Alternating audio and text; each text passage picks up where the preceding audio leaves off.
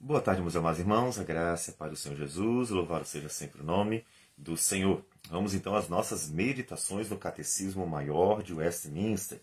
Pergunta 32. A pergunta é a seguinte: Como é manifestada a graça de Deus no segundo pacto? Vem a resposta. A graça de Deus é manifestada no segundo pacto em ele livremente prover e oferecer aos pecadores um mediador e a vida e a salvação por ele, exigindo a fé como condição de interessá-los nele, promete e dá o Espírito Santo a todos os seus eleitos para eles operar, neles operar essa fé, com todas as mais graças salvadoras, e para os habilitar a praticar toda a santa obediência, como evidência da sinceridade da sua fé e gratidão para com Deus e como o caminho que Deus lhes designou para a salvação. Vamos para um texto. Um texto de Isaías 42, de 5 a 9, que diz assim: Assim diz Deus, o Senhor, que criou os céus e os estendeu, formou a terra e a tudo quanto produz, que dá fôlego de vida ao povo que nela está, e o espírito aos que andam nela. Eu, o Senhor, te chamei em justiça, e tomar-te-ei pela mão, e te guardarei, e te farei mediador da aliança com o povo, e luz para os gentios, para abrires os olhos aos cegos, para tirares da prisão o cativo e do cárcere os que jazem em trevas. Eu sou o Senhor, este é o meu nome.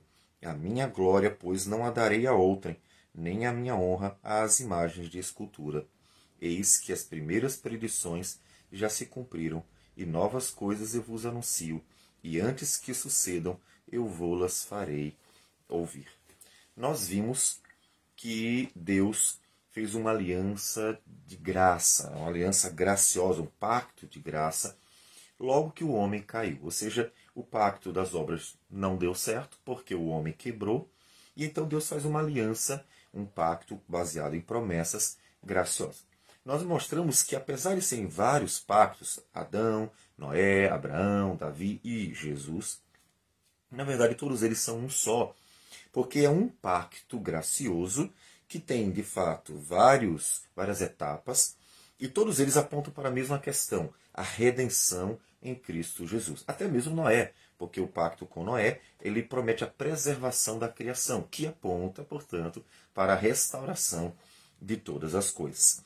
Então, esse pacto é feito em Cristo, porque ainda que tenham vários mediadores naquele período até chegar a Cristo, todos eles podem ser considerados como figuras de Cristo. Todos eles apontam para Cristo, porque no final, o sangue derramado para a consolidação do pacto e, e a consumação daquilo que era necessário, a cruz do Calvário, foi feito somente por Cristo. Então todo, toda essa aliança ela tem um mediador, o um mediador que é Cristo Jesus. E lemos Isaías porque ele se refere a Cristo como esse restaurador de todas as coisas.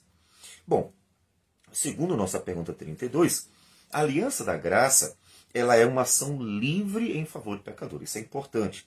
Deus livremente, seria ele quis, vontade dele. Não era obrigação dele, não foi porque a gente implorou, não foi simplesmente porque havia alguma necessidade, não.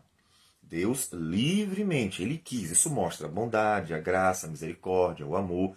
Deus livremente quis fazer uma aliança graciosa baseada em promessas por meio de Cristo Jesus para com o homem a fim de salvar. Então, livremente. E o que é essa aliança da graça? É uma providência para salvar os pecadores. Deus quis providenciar os meios para salvar os pecadores. Então, pela aliança da graça, Deus providencia algumas coisas. Então veja, ele livremente trouxe essa aliança, tem o objetivo de providenciar a salvação, e as providências de Deus nessa aliança são, então algumas conforme mencionado na resposta, né? Um mediador eterno. Ou seja, sendo Deus santo, justo, fiel, perfeito e estando muito acima de nós, precisamos de um mediador perfeito. Um mediador que seja ao mesmo tempo homem e ao mesmo tempo Deus. Então, Jesus é para sempre o Deus homem. É até interessante a gente refletir uma questão aqui. Nós falamos Deus é espírito. Né? nós, quando nos referimos a Cristo, nós referimos a Cristo como Cristo sendo o Deus homem. A gente não diz que Cristo é Espírito, porque senão a gente termina caindo no gnosticismo, que dizia que Jesus, na verdade, desceu dos céus e então esteve entre os homens e tudo, na verdade, era, era aparente, né, porque ele era como um espírito iluminado entre nós e aquilo tudo que aconteceu aconteceu de uma forma espiritual, não há uma relação com a carne, né, com a matéria. Então, não, isso não, não estará correto. Então, Deus, homem, é a designação correta para Jesus. Então, ele é o mediador perfeito, porque ele é homem e ele é Deus. Então, ele representa perfeitamente os homens, representa perfeitamente Deus. E faz a ligação entre Deus e os homens, trazendo as bênçãos do Senhor e levando, então, como um mediador, a nossa vida ao Senhor. Isso, inclusive, nos consola um monte, porque sabemos que tem alguém que nos entende, né? Olha, leva ao Pai a minha necessidade, Senhor Jesus. E aí você não fica pensando assim, será que ele sabe o que eu estou passando? Será que ele entende? E nem penso aqui na questão da onisciência. Eu estou me referindo à empatia, à experiência, ao saber por ter vivenciado, que é diferente, né? Então, Jesus sim, ele tem essa, esse conhecimento palpável, porque ele é o Deus homem. Então, ele que é a imagem do Deus invisível. Lemos inclusive agora em Isaías 42, Deus diz assim: "Não daria a minha glória para a imagem de escultura", ou seja, nenhuma imagem de escultura representa Deus. Nenhuma imagem é, representa a glória do Senhor. Quem é que realmente é, manifesta a glória de Deus? Quem é a imagem do Deus invisível? É o Senhor Jesus. Então, então, pela aliança da graça, Deus providenciou um eterno mediador, alguém que estará para sempre entre nós e Deus. Ele é, providenciou e, obviamente, isso em Cristo Jesus, o pagamento do pecado original e também particular. A gente tem que mencionar que são dois, né? Porque Adão pecou, certo? Inclusive, Paulo vai fazer essa menção: Adão pecou. Só que esse pecado original, ele que passou para todos os outros é pago uma única vez, né? É, Jesus pagou e pagou por todos, inclusive. Esse é um caráter universal do pagamento da dívida. Existe algum caráter universal? Existe. Um. Qual? Quando a gente diz que se pagou o pecado de Adão, que representava todos nós, e portanto estávamos devendo nele, seria como assim: seu pai está devendo e aí você é, precisa pagar. Ele morreu e alguém tem que pagar a dívida, né? Então, essa representação.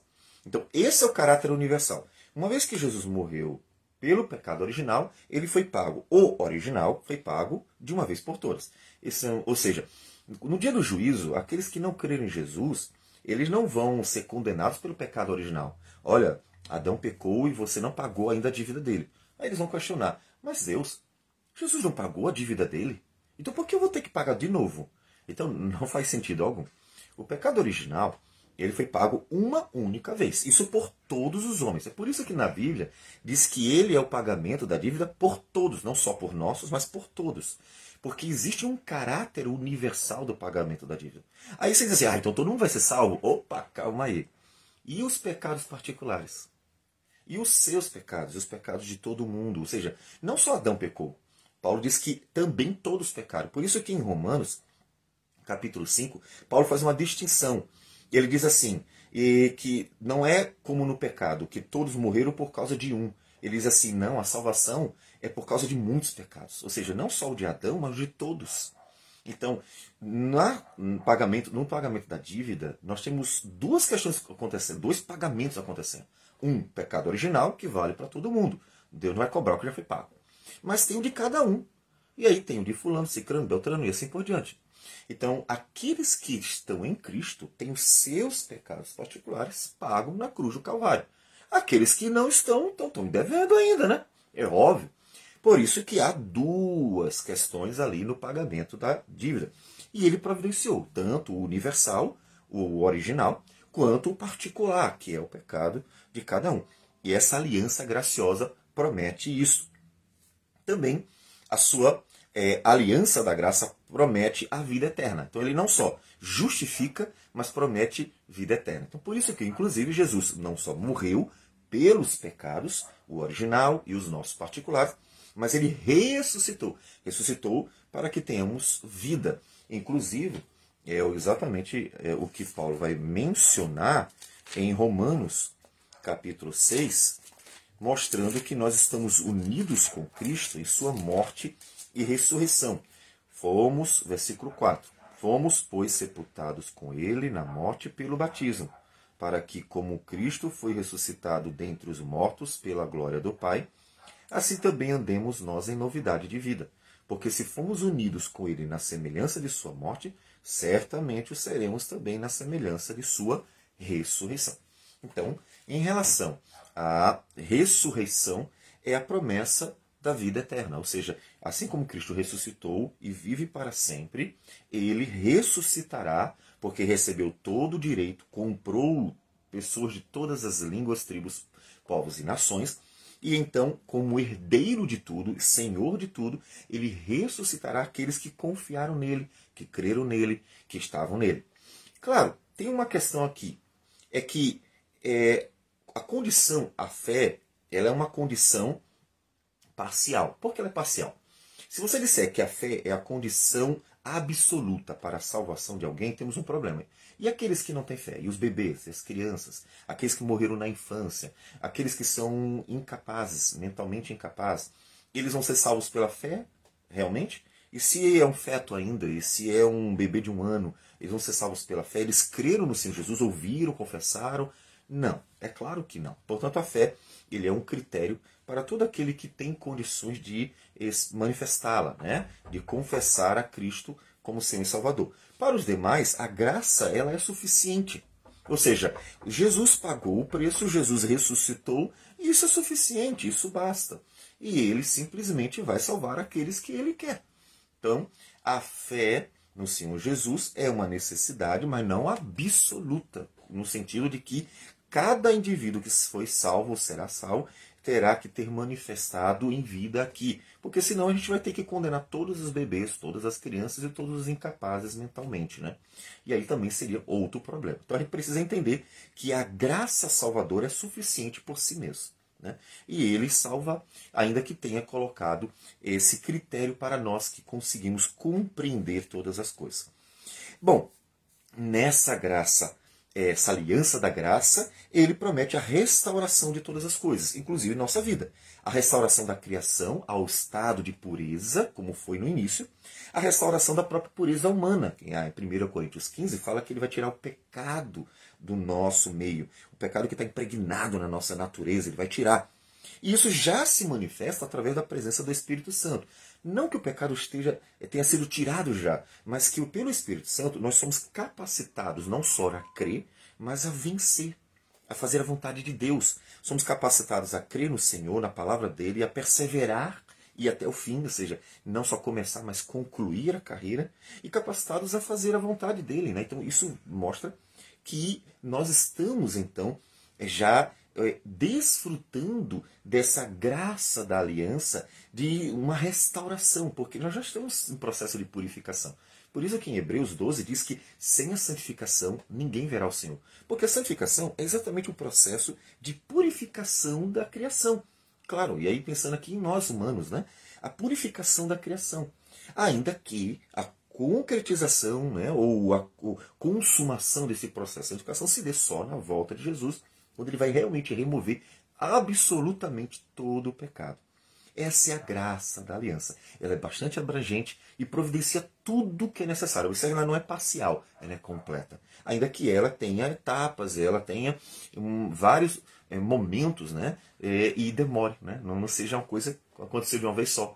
Nós vamos estar passando por isso até que Jesus volte. Então é um período aí, mas ela envolve tudo. Ela diz respeito a redenção completa. Vamos orar ao Senhor. Senhor Deus amado, obrigado por tudo, por tua graça e misericórdia.